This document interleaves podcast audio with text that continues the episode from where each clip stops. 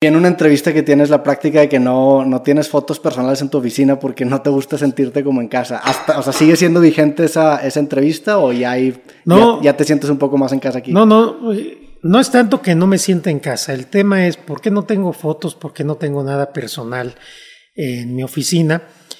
Precisamente para que todos los días me quede claro que yo estoy de paso, que esto es prestado, que no es mío y que tengo que aprovechar cada día, cada momento para vivirlo con intensidad, para tratar de dar lo mejor para mi país, para disfrutarlo también en el buen sentido, con toda pasión. Y entonces eh, el no tener fotografías, el no tener nada mío salvo mis libros, es un recordatorio permanente de eso, que, que estoy de paso, que esta oficina es prestada, soy un servidor público, estaré un tiempo, después ya no, así que eso eh, siempre estará vigente. ¿Cuánto tiempo llevas en esa oficina?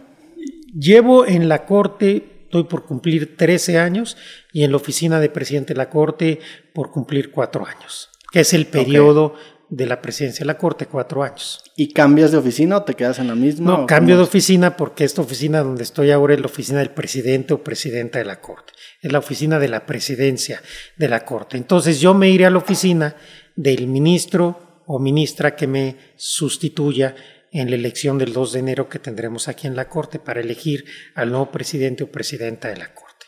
¿Qué tanta diferencia de responsabilidades hay de ser ministro a ser ahora presidente? Hay una enorme diferencia. La actividad de un ministro es una actividad jurisdiccional, es decir, los ministros, las ministras se dedican a elaborar proyectos de sentencias en la sala y en el pleno y a votar los asuntos en la sala y en el pleno. Cuando eres presidente de la Corte, eh, eres presidente también del Consejo de la Judicatura Federal.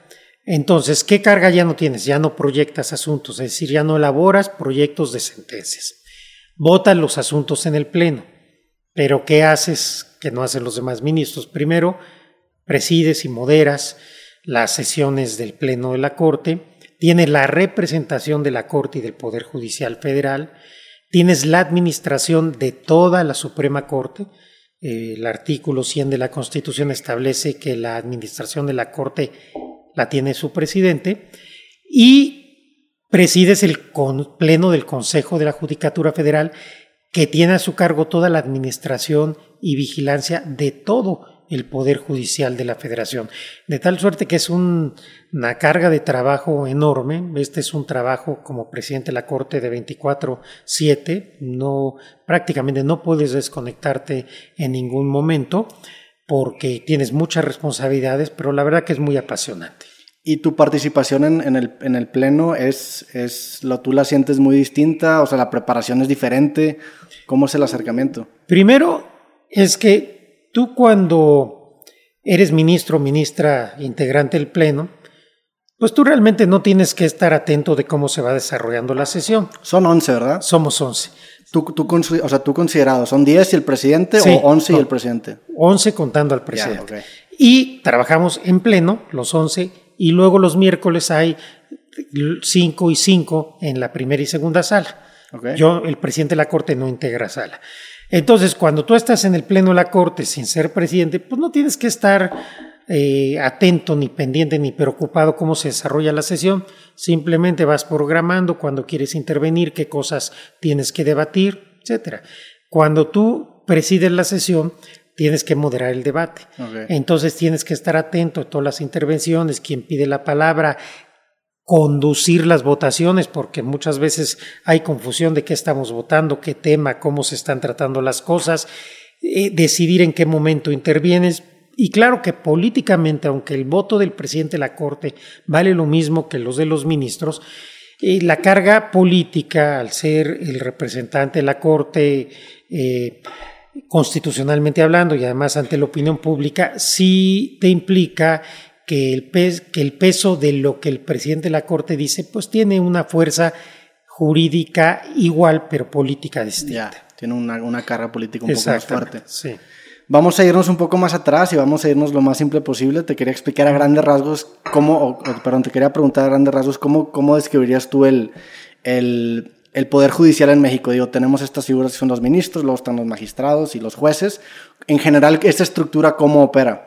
Mira, lo que tenemos primero que señalar, porque mucha gente no lo, no lo sabe, es que no hay un solo poder judicial en México. Somos un país federal. Entonces hay 32 poderes judiciales en las entidades federativas y el Poder Judicial Federal. Entonces ahí es lo primero que hay, que hay que distinguir, porque muchas veces hay quejas o hay críticas a lo que se hace por jueces locales que no son jueces federales. Entonces nosotros tenemos los juzgados de distrito, que son, digamos, los jueces que, eh, de primera instancia federal, los tribunales colegiados de circuito, que son una especie de segunda instancia de temas federales, y la Suprema Corte de Justicia de la Nación. Tenemos un instituto de la Defensoría Pública con un trabajo muy intenso. Hemos liberado en estos casi cuatro años 41 mil personas pobres. Eh, gracias a la defensa de nuestro instituto, tenemos una escuela judicial donde se preparan y se forman nuestras juezas y jueces. Tenemos eh, eh, también ya incorporado ahora toda la competencia de juicios laborales que antes no los teníamos por la reforma laboral relativamente reciente, de tal suerte que somos un poder judicial muy, muy, muy grande, alrededor de 1.600 personas juzgadoras con diferentes competencias, una carga administrativa también importante eh, pero que nos resolvemos asuntos federales y sobre todo los juicios de amparo y los temas que tienen que ver con la defensa de derechos humanos.